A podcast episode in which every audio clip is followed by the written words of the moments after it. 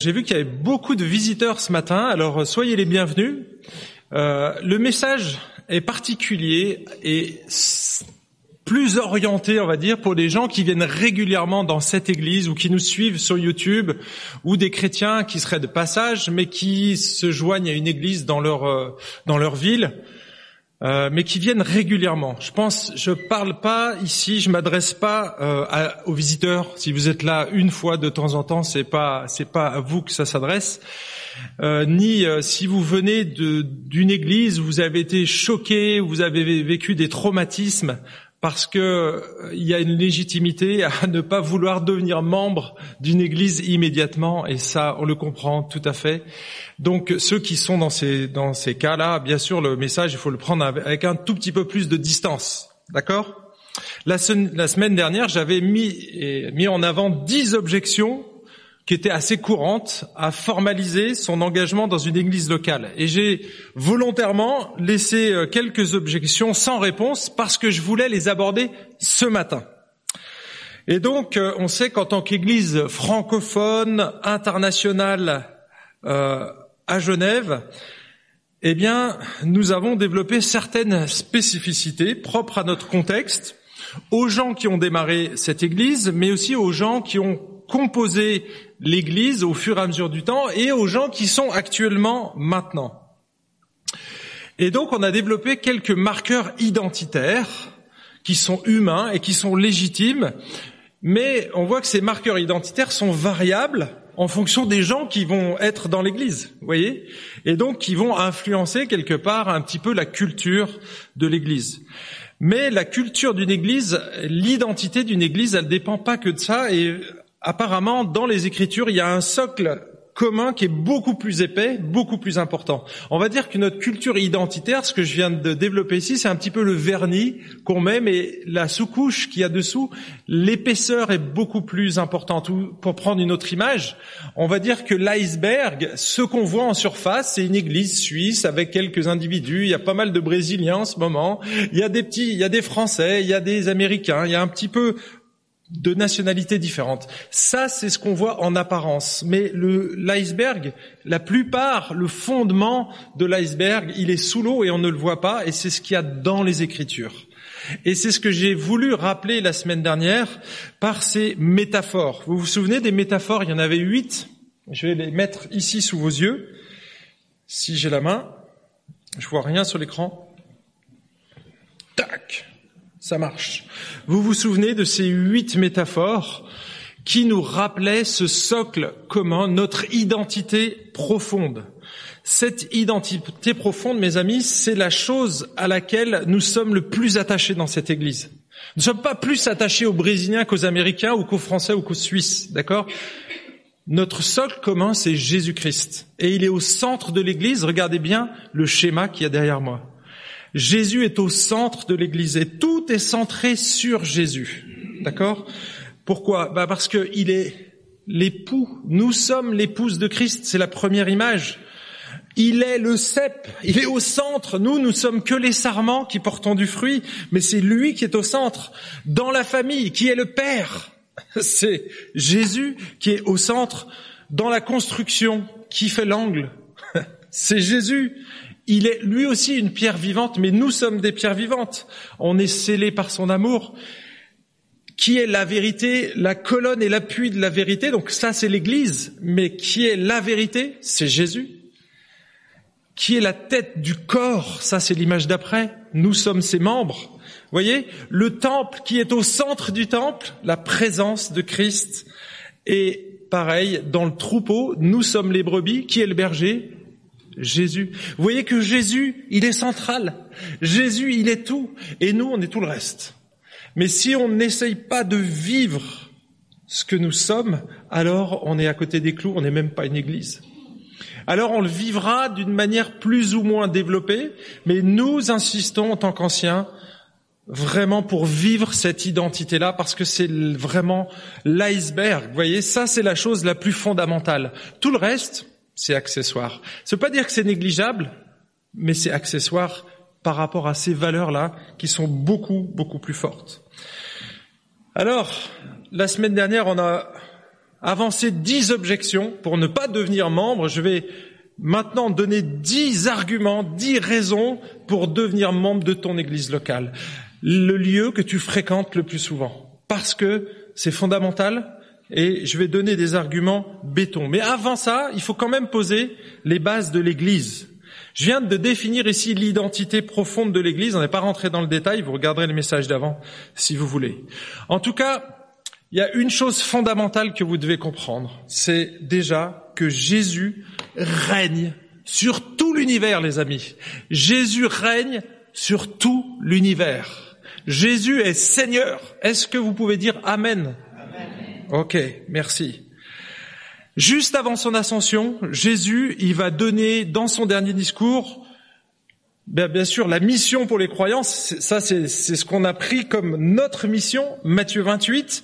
Mais juste avant cette phrase fondamentale, qui est notre mission, le cœur de notre mission, faire des disciples, eh bien, il dit cette phrase, Jésus s'approcha, alors parla ainsi, tout pouvoir ou toute autorité, selon votre version, m'a été donné dans le ciel et sur la terre.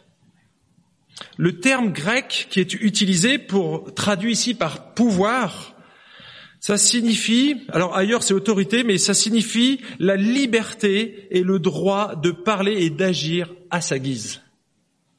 Ça signifie que Jésus a le droit de dire et d'agir comme il le souhaite, dans le ciel et sur la terre. Jésus, mes amis, est Seigneur. Ça signifie que Jésus règne sur tout l'univers.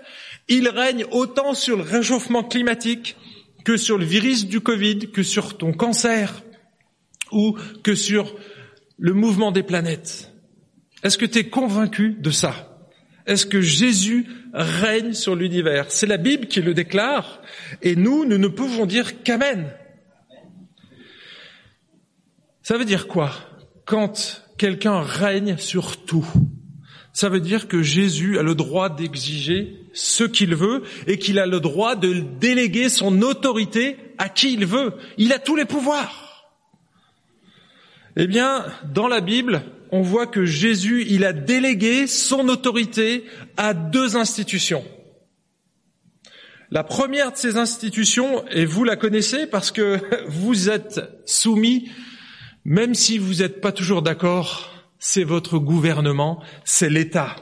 Jésus a délégué son autorité terrestre au gouvernement, à l'État.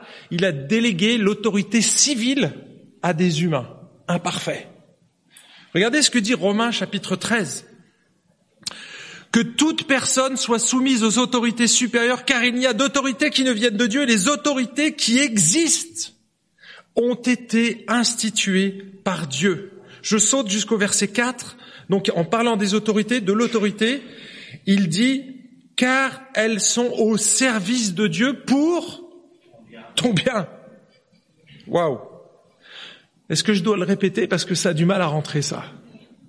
Dieu a choisi de donner son autorité à une institution imparfaite qui est l'État. Et il nous dit que si on ne s'y soumet pas, c'est ça, c'est dans les versets 2 et 3, eh bien, ça sera dur pour, nous, ça va être difficile. C'est pourquoi celui qui s'oppose à l'autorité résiste à l'ordre de Dieu. Et ceux qui résistent attireront une condamnation sur eux-mêmes. Les gouvernants ne sont pas à craindre quand on fait le bien, mais quand on fait le mal. Et voyez pourquoi on doit se soumettre à l'autorité? C'est pour notre bien. Parce que Jésus a mis en place cette autorité. Alors mes amis, quand vous allez vous retrouver à la poste ou dans un, guichet d'une administration, eh bien vous pouvez sourire parce que quelque part ce sont des employés de Dieu qui en face de vous. Ah oui, ça vous fait pas sourire là. Alors eux, ils n'en sont pas conscients, mais vous, vous le savez, parce que la Bible déclare, ils sont au service de Dieu. Ils en sont pas conscients, mais vous, vous savez. Ok, vous avez un avantage sur eux. Donc quand euh, ils sont désagréables, souriez-leur. Tu sais, tu travailles pour mon patron. Pourtant, cette institution est imparfaite. Alors est-ce qu'on doit s'y soumettre d'une manière absolue? Eh bien non, absolument pas. Pourquoi? Ben Parce que cet État est imparfait déjà, et que si elle nous demandait quelque chose qui allait à l'encontre de la parole de Dieu, alors on a le devoir de désobéir. D'accord? Si on nous demandait en tant qu'Église de ne plus prêcher l'Évangile, de renier notre foi, eh bien là, on dirait non. Et on ne se soumettrait pas. Et j'irai peut-être en prison un jour. Si on me prive de prêcher la parole de Dieu, d'annoncer ce qu'il y a dans les Écritures, mes amis, j'en prends la responsabilité, mais c'est parce que Dieu me demande de le faire. Et donc, j'irai peut-être en prison, et peut-être vous aussi. Un jour, peut-être, ce sera notre lot. C'est le cas de millions de gens sur cette planète. Dieu a choisi de déléguer son autorité civile à des institutions humaines. Donc ça, c'est une des délégations de Jésus. La deuxième, vous la connaissez. À qui Dieu a choisi de déléguer son autorité spirituelle Ouh là là, on va faire une petite révision, les amis, là. À l'Église, évidemment, c'est à l'Église. Il a choisi de déléguer son autorité à l'Église. Vous savez que Jésus a utilisé deux fois le mot Église, alors trois exactement, mais deux fois dans Matthieu. C'est dans le même texte, il y est deux fois dans Matthieu 18. Mais la première fois, c'est en Matthieu 16. Et regardez ce qu'il dit, Matthieu 16, verset 18. Et moi, je te dis que tu es Pierre et que sur ce roc, je bâtirai mon église et que les portes du séjour des morts ne préventeront point contre elle. Je te donnerai les clés du royaume des cieux et ce que tu liras sur la terre sera lié dans les cieux et ce que tu délieras sur la terre sera délié dans les cieux. C'est la première fois que Jésus utilise le mot église dans les évangiles. Ici, il entend bien sûr l'église universelle et il dit qu'il bâtira son église elle ne nous appartient pas. Je bâtirai, c'est au futur, donc ça veut dire qu'elle n'était pas encore existante, ça c'est notre perspective. Il bâtira son Église. Ok, comment il va le faire? Eh bien là, il utilise, il dit qu'il va s'appuyer sur ce roc. Sur ce roc. De quel roc parle-t-il? Il regarde Pierre et il dit c'est sur ce roc.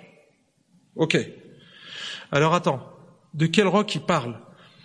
Alors les théologiens débattent de cette question, savoir si le roc c'était la confession de Pierre ou si c'était Pierre lui-même.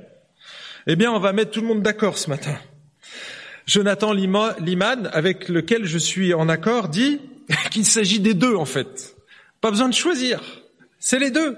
La confession ne peut être séparée de Pierre et Pierre ne peut être séparé de sa confession. Jésus n'utilise pas n'importe quelle parole ou n'importe qui pour bâtir son Église. Il utilise des gens qui croient aux vérités de l'Évangile et à la parole même qui s'est faite chair. Jésus va construire l'Église sur des professants, sur des gens qui professent Christ. C'est ce qu'il venait juste de faire. Jésus donne ensuite à Pierre et aux apôtres les clés du royaume, ce qui confère à Pierre le pouvoir de faire ce que Jésus a fait avec lui. C'est-à-dire qu'en tant qu'agent, représentant officiel de Dieu sur la terre, il va valider les vraies confessions de l'évangile et les vrais professants. C'est ça, lié et délié. Et au départ, on voit que Jésus, il a délégué cela aux apôtres.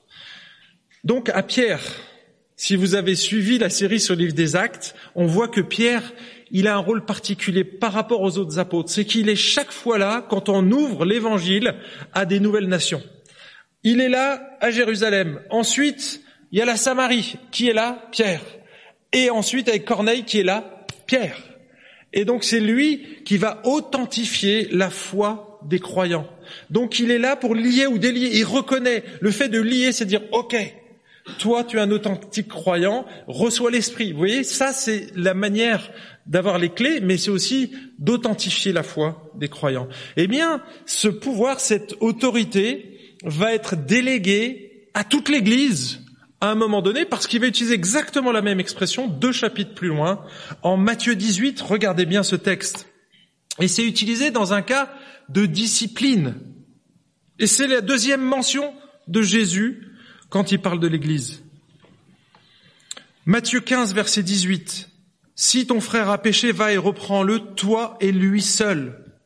S'il t'écoute, tu as gagné ton frère. Mais s'il ne t'écoute pas, prends avec toi une ou deux personnes afin que toute l'affaire se règle sur la déclaration de deux ou trois témoins. S'il refuse de les écouter, dis-le à l'Église. Et s'il refuse aussi d'écouter l'Église, qu'il soit pour toi comme un païen et un publicain. Je vous le dis en vérité, tout ce que vous lirez sur la terre sera lié dans le ciel, et tout ce que vous délirez sur la terre sera délié dans le ciel. Les amis, c'est exactement la même expression qu'il a donnée à Pierre. Vous avez vu que le passage débute avec l'image d'un frère qui a péché. Son péché, en fait, ne correspond pas à sa confession de foi. Sa vie n'est pas alignée avec ce qu'il dit être. Je suis croyant et je fais n'importe quoi. Eh bien, nous avons le devoir d'authentifier un arbre. Et comment on reconnaît un arbre? À ses fruits. Tout simplement, pas à ses feuilles. On ne se laisse pas berner par les feuilles. Hein, il y a des gens qui font plein de belles choses comme ça en apparence. Puis quand on regarde de près, on s'aperçoit que c'est du vent. C'est du vent. C'est des chrétiens de surface, de nom. Donc la première, regardez, dans, quand une personne pêche, et ça nous arrive à tous, eh bien, dans l'Église, si on le voit, on a le devoir d'aller la trouver. Et donc, la première étape, c'est qu'on va la voir seule. Et on va dire, OK, tu es mon frère, voilà ce que tu fais. Et si la personne reconnaît ce fait, elle se repent, elle revient au Seigneur et plus personne ne le saura. Ok Et ça, c'est c'est ce qui est souhaitable. Et quand vous avez un souci, ne venez pas voir les anciens de grâce, parce que de toute façon, je vais prendre ce texte et je vais vous le renvoyer dans les dents. Ah bon? Tu viens me voir Est-ce que tu as été le voir avant? Si c'est pas le cas, mon ami, alors tu fais pas ton devoir parce que t'as pas lu le premier, le tout premier verset. Il s'adresse à toi. Si tu as un problème avec quelqu'un dans l'église, viens pas voir les anciens. Va d'abord voir ton frère. Ensuite, effectivement, s'il n'y a pas de repentance, si le, péché est toujours présent, alors il y a une deuxième étape. Et là, c'est ce qui se faisait dans l'Ancien Testament. Tu vas prendre deux ou trois témoins pour te dire, OK, peut-être que je me plante, j'ai peut-être une mauvaise vision des choses, c'est peut-être moi. Est-ce que vous avez constaté, vous, la même chose? Ben oui, OK, ben venez avec moi, on va essayer de gagner notre frère. Si là, il se repent, alléluia, tout le monde est content. Mais si c'est pas le cas, eh bien, il y a une troisième étape. On monte d'un cran, et là, il faut impliquer l'Église. Et là, on va, on va dire à l'église, écoutez, il y a un frère, mes amis, qui, qui, vit dans la débauche, qui fait n'importe quoi. Et essayons de l'aider. Essayons de l'amener à la repentance, qu'il revienne à sa raison. Et si c'est pas le cas, eh bien, qu'est-ce qu'on doit faire? Eh bien, la communauté doit l'exclure. Pourquoi? Parce que la communauté a la capacité d'authentifier la foi ou non d'un de ses enfants. Il se dit chrétien, et il vit comme un non-chrétien. Il n'est pas digne de l'évangile, donc il n'a rien à faire dans notre communauté. Voyez l'importance de l'Église ici C'est à nous que Dieu a confié cette tâche. Et bien sûr, plus tard, ça a été confié, et nous sommes, nous, les représentants de l'Église, les anciens, les évêques. On a une sacrée responsabilité, mes amis. Donc l'Église, elle est là comme une sorte d'ambassade. Elle reconnaît ses citoyens elle légitime la citoyenneté. Si vous vous déclarez chrétien, vous vous faites baptiser, c'est super. Là, vous venez de, pas d'authentifier, mais de déclarer votre salut. L'Église est là pour authentifier votre salut. Vous le déclarez, nous l'officialisons, nous l'authentifions. Et le fait de devenir membre d'une Église locale, mes amis, c'est une manière d'authentifier votre salut. C'est pour la, raison pour laquelle je vais développer plusieurs raisons ce matin pour devenir membre d'une église locale. Et j'en ai relevé dix. Alors il faudra m'arrêter si vraiment je suis trop long. euh, j'en ai trouvé dix. La première, mes amis, la première.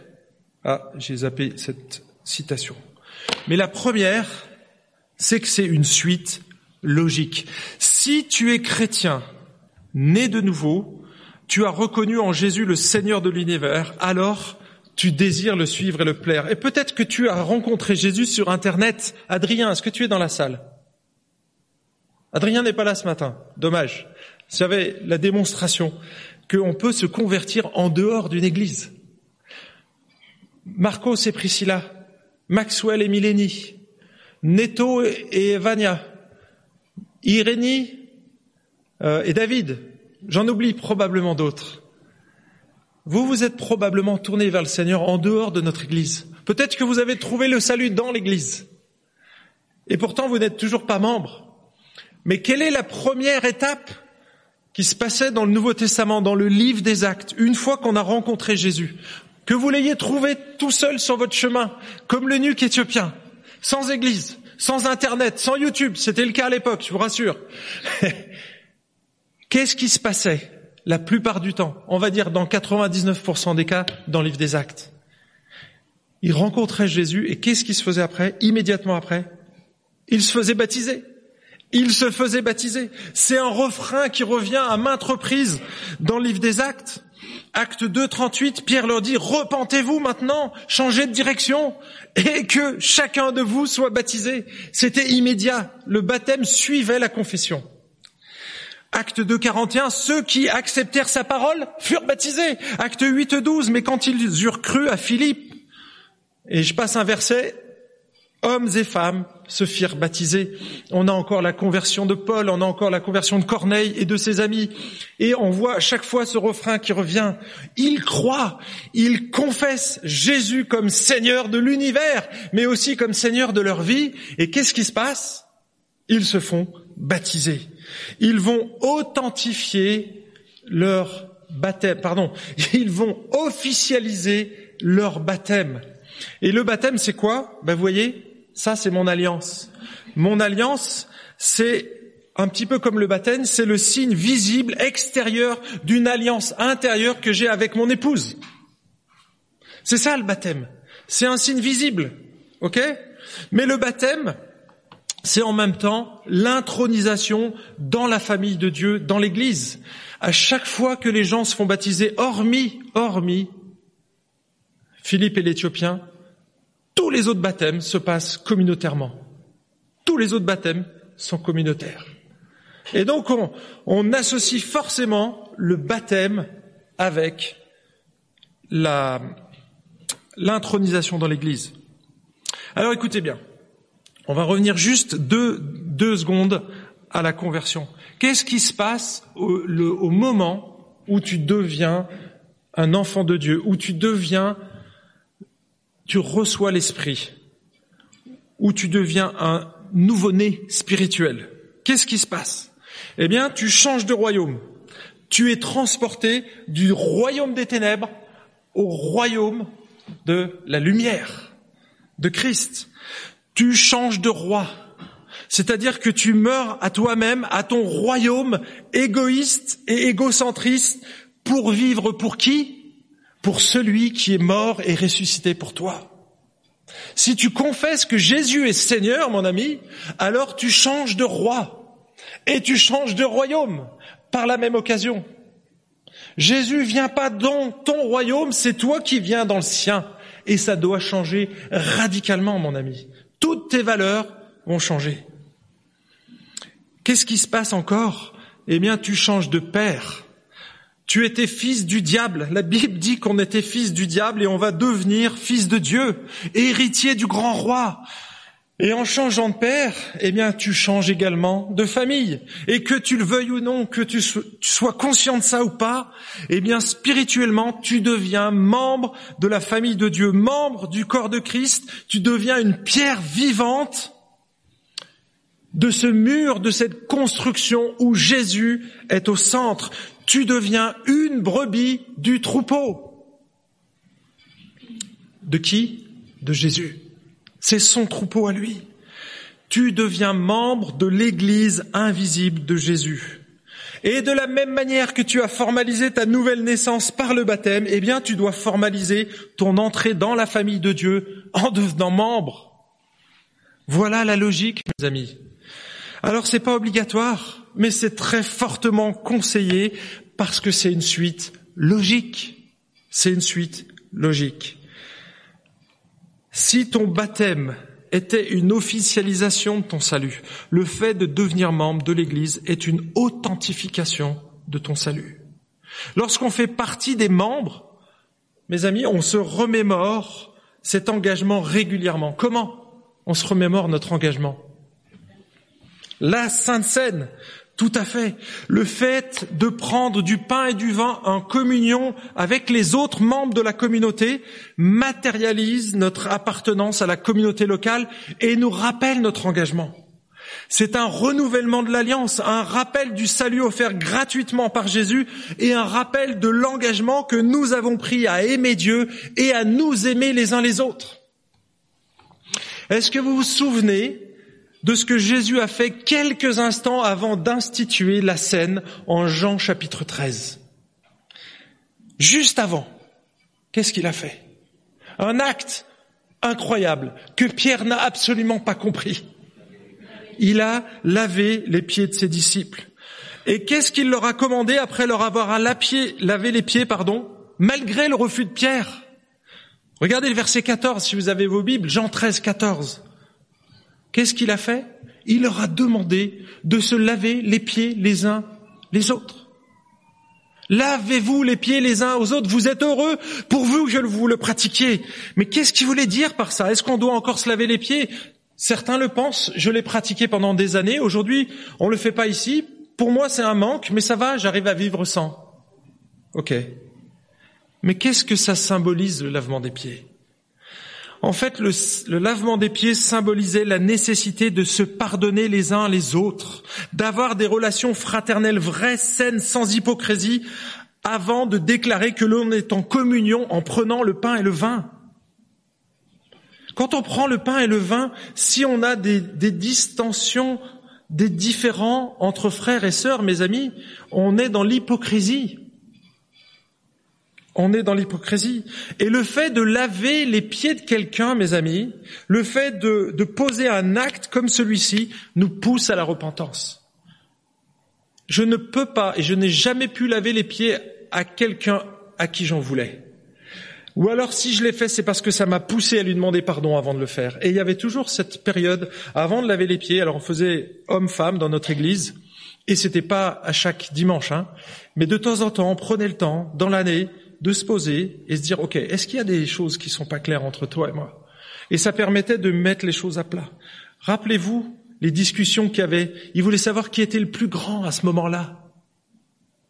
Et Jésus, il pose cet acte-là en plein milieu. Il met, il pose le lavement des pieds alors que on voit qu'il y avait des tensions entre les apôtres. Et ensuite, il institue la scène. Ça veut dire que si tu as un embrouille avec un frère ou une sœur de l'assemblée, eh bien mon ami, tu dois pas prendre la scène parce que tu n'es pas en communion avec tes frères et sœurs. Ce serait hypocrite. Mais si tu n'as aucun lien avec les gens qui t'entourent, que tu n'es présent dans cette assemblée que pour chanter et écouter la parole de Dieu, c'est déjà une bonne chose, on va dire. Mais pour que la Sainte Seine ait tout son sens, tu devrais officialiser ton engagement en devenant membre. Parce que tu es en train de déclarer je suis en communion avec vous, je fais partie des membres de la famille de Dieu. Ah bon? Et tu m'as jamais dit je t'aime et tu m'en veux. Et j'ai aucune relation avec toi. Comment tu peux dire que tu es en communion? On ne se connaît pas. Vous voyez? Ça a du sens, mes amis. Ça a du sens, la Sainte Seine. Comment on peut officialiser notre engagement en devenant membre? Eh bien en suivant le processus que nous on propose. Alors ne vous focalisez pas sur la manière de formaliser cet engagement, ça dépend du pays dans lequel nous sommes. Si tu étais en Afrique ou si tu étais en Chine, le processus pour devenir membre serait probablement complètement différent et je t'encouragerais à faire la même chose, c'est-à-dire à suivre leur processus, peu importe la forme. Mais il faut, à un moment donné, le formaliser. Ce qui compte, c'est pas la manière de procéder, mais c'est le désir d'officialiser ton attachement à ta communauté. Ici, on a choisi de formaliser notre attachement à cette famille en remplissant un formulaire d'adhésion et en signant une charte que l'on a lue avec attention. Cette charte, c'est une confession de foi règlement intérieur et des statuts, c'est 40 pages. Et alors? Et alors? Tu lis la Bible, c'est 3000 pages. Vous savez que dans notre union d'église, à un moment donné, vous savez ce que c'était la confession de foi? Ça tenait en deux mots. La Bible. Holy Bible, c'est aux États-Unis. on a raccourci un peu les termes. Heureusement. Hein Vous imaginez? Tu veux être membre de l'Église? Bah tu dois lire la Bible et tu dois être d'accord avec. C'est chaud, hein C'est chaud. Donc on a quand même trié les choses, même si notre confession de foi est assez détaillée. Mais mes amis, si vous êtes mariés aujourd'hui, c'est ce que vous avez fait le jour de votre mariage. Vous avez été voir un officier d'État civil et vous avez, il vous a lu des textes de loi, ce à quoi vous vous engagez en vous mariant. Vous voulez officialiser. Alors, ok, super, tu vas signer en bas, mais faut que tu saches ce que tu signes. Et nous, nous sommes prêts à vous aider, à mieux comprendre, à vous expliquer ces termes. Ok? Mais c'est la première des raisons elle est logique, mes amis. Si tu t'es fait baptiser, si tu fréquentes une assemblée depuis longtemps, il est logique que tu deviennes membre de cette église, que tu t'engages, que tu déclares ta flamme à cette épouse-là, parce qu'elle est belle, elle est imparfaite, mais c'est la volonté de Dieu. Raison numéro deux, purée, je pourrais m'arrêter là en fait. C'est une pratique biblique. Ah, j'avais posé un petit doute la dernière fois, mais on va voir que même si on voit qu'il n'y a pas une adhésion formelle, on voit pas des statuts, une confession de foi. On voit des confessions de foi, mes amis, dans l'épître aux Philippiens, aux Colossiens. Il y a des confessions de foi qui le sont, on le sait. Il y a des chants qui étaient vraiment fondateurs. Mais on voit plusieurs faisceaux qui nous indiquent qu'il y avait une formalisation pour être membre. Allez, je vous donne quelques exemples. Ça va mitrailler là maintenant. Acte 1, verset 15. On voit que dans l'Église, on comptabilisait les membres. Ça vous a jamais surpris de voir Luc, qui était médecin? Alors lui, ça devait être un matheux, mais à chaque fois, il y avait une comptabilité qui se faisait. Regardez Acte 1, 15. Ils sont rassemblés en train de prier, en train de prier. Ils étaient tous dans la chambre haute là. Et qu'est-ce qui se passe? En ce jour-là, Pierre se leva au milieu des frères. Le nombre de personnes réunies était environ 120. Il donne un chiffre signifiant, ça voulait dire quoi? Que quelqu'un comptait les membres. Acte 2, verset 41. On a déjà parcouru ces textes. Ceux qui acceptèrent sa parole furent baptisés en ce jour-là, furent ajoutés 3000 âmes.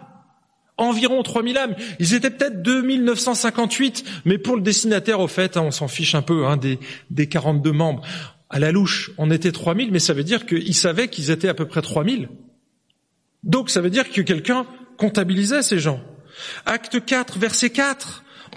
Et là, il a utilisé un autre terme, regardez. Cependant, parmi ceux qui avaient entendu leurs paroles, beaucoup crurent, ce qui porta le nombre des croyants à près de 5000 hommes. Et là, le mot pour nombre, c'est arithmos, d'où dérive le mot arithmétique, qui est la science de compter les chiffres. Ce qui veut dire qu'ici, il y avait un comptage délibéré des nouveaux convertis dans l'Église. On savait qui faisait partie de la famille.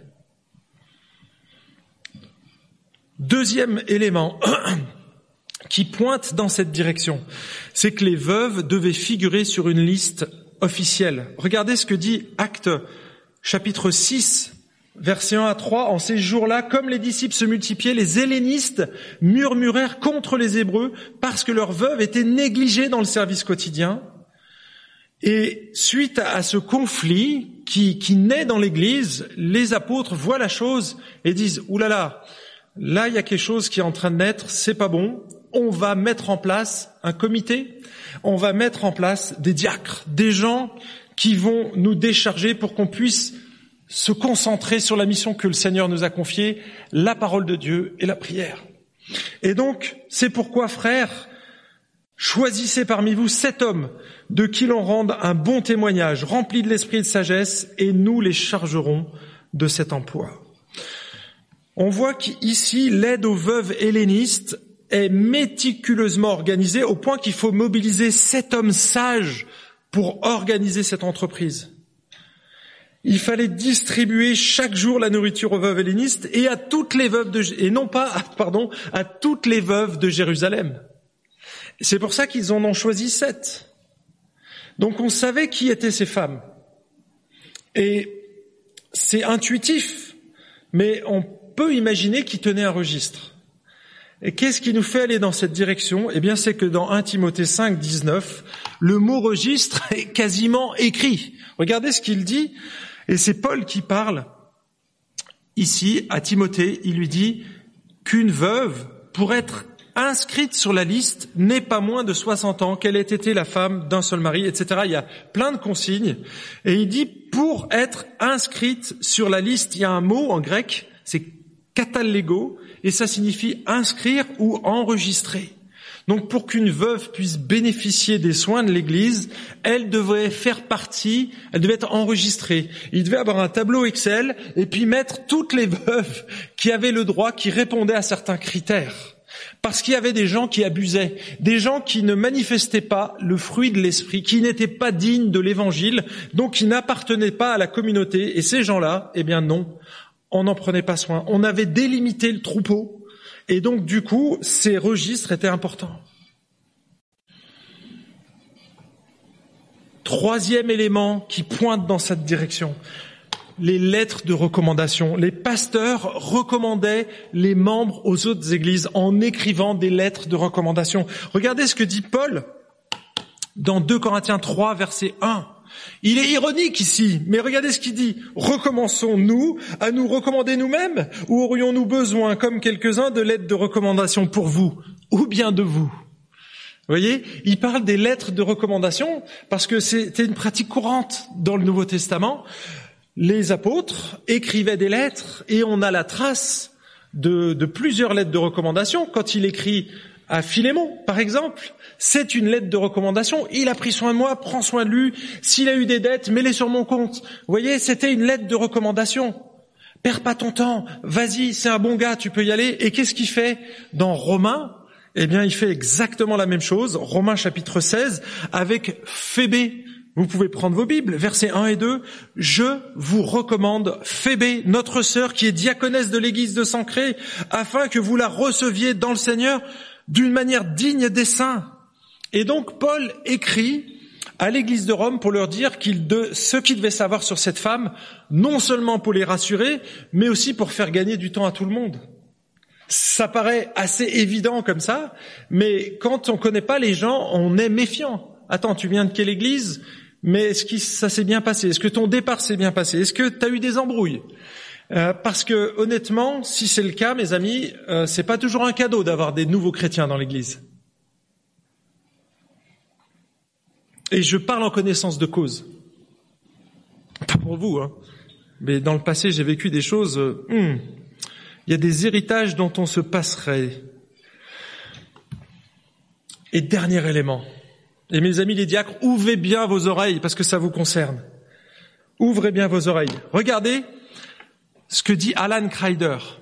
C'est un historien qui a analysé un petit peu la croissance des églises, pourquoi les églises grandissaient et comment elles grandissaient alors qu'elles étaient dans la persécution.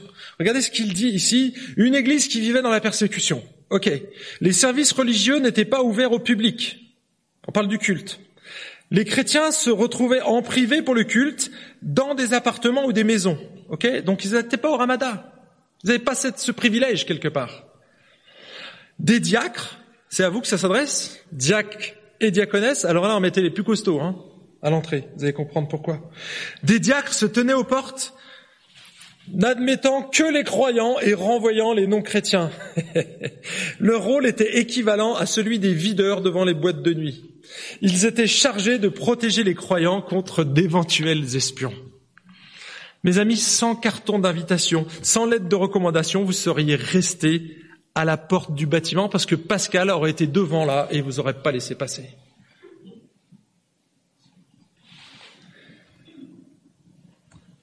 Si les églises devaient officiellement reconnaître les anciens, elles devaient reconnaître les diacres, elles devaient se prononcer sur qui étaient des veuves véritables, que les églises devaient obligatoirement faire une distinction entre ceux qui appartenaient à l'église et ceux qui n'appartenaient pas à l'église en les liant ou déliant,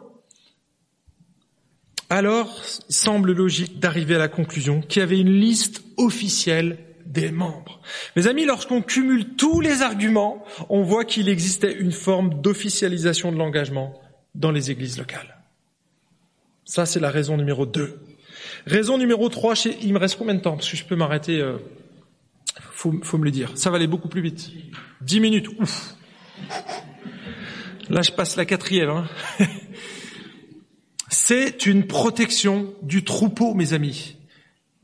L'église, c'est pas le monde des bisounours elle fait l'objet d'attaques incessantes. Regardez ce que dit Paul aux anciens de l'église d'Éphèse en Actes chapitre 20. Je sais que parmi vous, après mon départ, s'introduiront des loups redoutables qui n'épargneront pas le troupeau et que du milieu de vous se lèveront des hommes qui prononceront des paroles perverses pour entraîner les disciples après eux. Vous comprenez pourquoi il y avait des lettres de recommandation qui circulaient maintenant? Parce qu'il y avait aussi des loups qui circulaient et qui allaient d'église en église et qui se faisaient passer pour des brebis. Ils avaient une belle peau de mouton, hein, une belle peau de mouton bien blanche, toute propre en apparence. Ils ressemblaient à des brebis, mais ils sentaient le loup. Une brebis, ça doit sentir la brebis. Une brebis, malgré le plus beau pelage, si elle ne sent pas le fruit de l'esprit, si elle ne sent pas le parfum de Christ, mes amis, eh bien c'est que c'est un loup, c'est du faux, c'est du fake, c'est un déguisement, c'est du Canada Dry. Vous utilisez toutes les images que vous voulez, mais il y en a des chrétiens de nom, de surface. Eh bien, nous avons le devoir de protéger le troupeau. Et quand on demande des lettres, mes amis, c'est pas pour rien. Si dans cette église nous demandons de lire attentivement la confession de foi et les règles de cette église, imparfaites certes, mais c'est nos règles. C'est la famille, c'est notre famille. Dans cette famille, on fonctionne comme ça. Si tu n'es pas prêt à t'y soumettre, mon ami, on va avoir un problème. Et c'est pour ça qu'on préfère que tout le monde soit d'accord. Est-ce que vous êtes d'accord sur les façons de faire? Parce que c'est là où il y a des problèmes. Théologiquement, on peut être parfois 100% d'accord avec la théologie, et puis en fait, la manière de faire nous dérange, et donc du coup, ben, ça bloque là. Donc ça aussi, il faut être en accord avec ça. Vous savez que dans certaines églises, on demande même le casier judiciaire des moniteurs des écoles du dimanche. Et honnêtement, je trouve que c'est assez sage, au vu de tous les scandales qui sortent aujourd'hui dans les milieux évangéliques. C'est sage, parce qu'il y a des loups qui se promènent dans les églises. Et il y en a peut-être ce matin parmi nous. Je vais pas vous faire peur, hein. Je vais pas crier au loup. Quatrième raison, c'est une protection personnelle. Je vous recite ce texte que j'avais dit oralement, mais je le mets sous vos yeux ici. Obéissez à vos conducteurs et soyez leur soumis, car ils veillent au bien de vos âmes dont ils devront rendre compte. Faites en sorte qu'ils puissent le faire avec joie et non en gémissant, ce qui ne serait pas à votre avantage. Mes amis, l'Église c'est pas un club de sport où on vient quand on en ressent le besoin, quand on veut retrouver une forme spirituelle, parce qu'on a pris un peu d'embonpoint, parce qu'on manque de discipline. Hein. C'est pas non plus un hôpital où on passe son temps à guérir les blessés de la vie. L'église, c'est une bergerie qui est protégée par des bergers qui aiment leur troupeau et qui sont chargés de le nourrir et de le protéger. Mes amis, nous sommes les anciens ici, les bergers de ce troupeau, et on aime nos brebis. C'est la première des caractéristiques, et je vous l'ai lu la semaine dernière dans 1 Pierre, chapitre 5. On doit aimer nos brebis. Les bergers sont pas là pour vous tondre.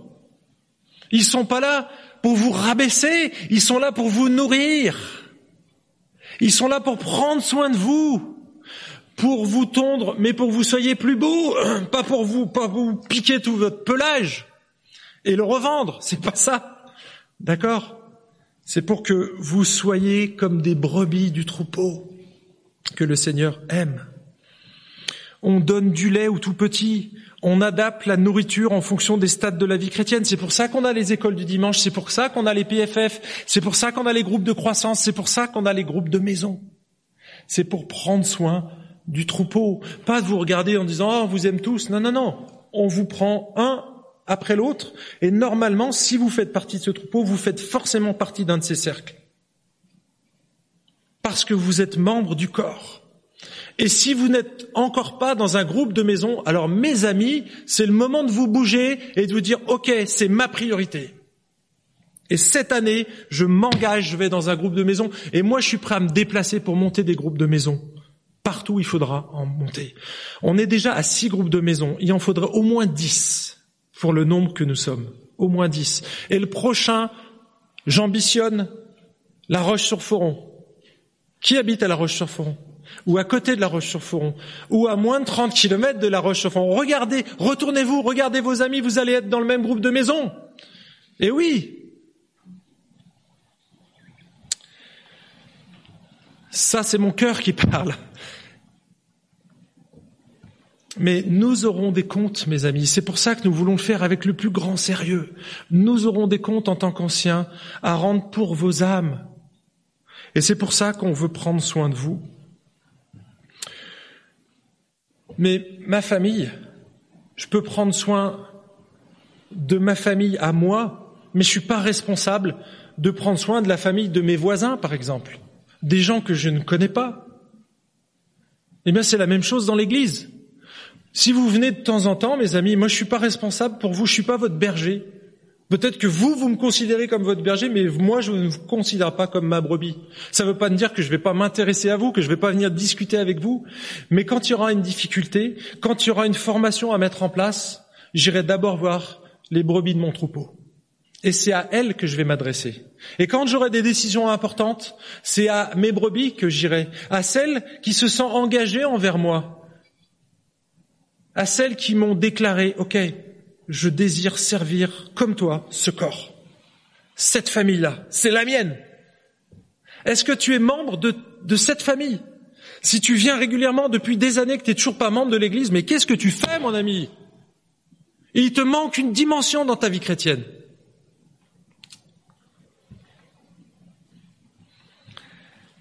Raison numéro 5, ça chauffe là. Hein Mes amis, si vous voulez grandir, vous avez besoin d'une famille. Vous ne pouvez pas progresser tout seul. Si vous faites du sport, moi je fais du sport depuis des années. Eh bien, depuis deux ans, un petit peu plus maintenant, trois ans qu'on est ici, je stagne. Alors ça va, je m'entretiens, mais je ne progresse pas. Pourquoi? Parce que je fais du vélo tout seul. Et quand on fait du vélo tout seul, quand on a mal à un moment donné, vous savez ce qu'on fait? On s'arrête.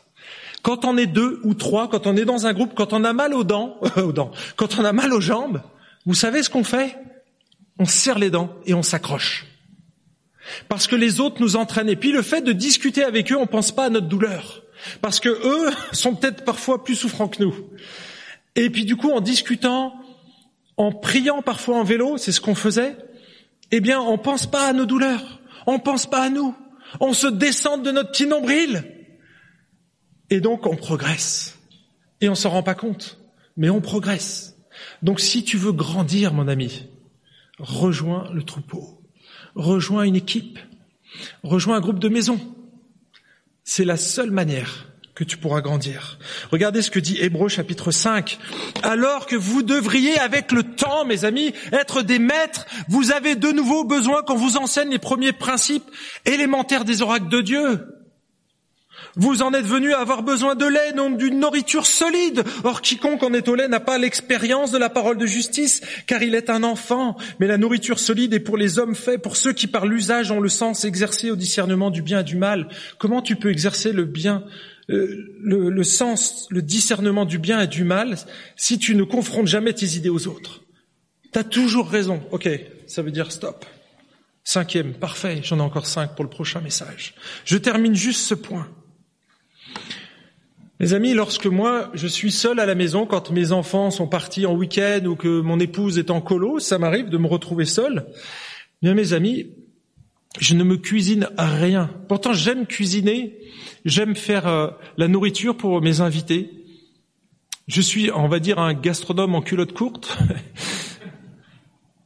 Et en fait, quand je suis tout seul, je grignote, je me satisfais d'un petit repas. En fait, je me satisfais du petit lait comme cette illustration qui prend ici. Alors que normalement, je, devrais être un maître, je devrais être un mof, meilleur ouvrier de France. Je devrais être vraiment un maestro de la cuisine. Mais quand je suis tout seul, un sandwich me suffit. Je grignote, paquet de pop-corn. Tu es dans ce cas? Comment tu vis ta foi? Comment tu vis ta foi? Le texte est clair avec le temps. Ça fait plusieurs années que tu viens dans cette église. Tu devrais manger du steak, tu devrais être un cuistot, tu devrais enseigner les autres, tu devrais nourrir les autres. Est-ce que tu es toujours en train de réclamer ton biberon? Mais Si tu fais mais, c'est bien, c'est que tu es déjà une brebis. Si tu fait ouh, là ça craint.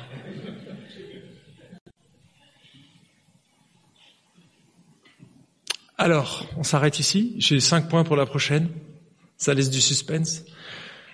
En tout cas, je voulais juste vous rappeler ce matin que c'est pas une option, mes amis. Devenez membre de l'Église. Prenez le temps. Prenez le temps.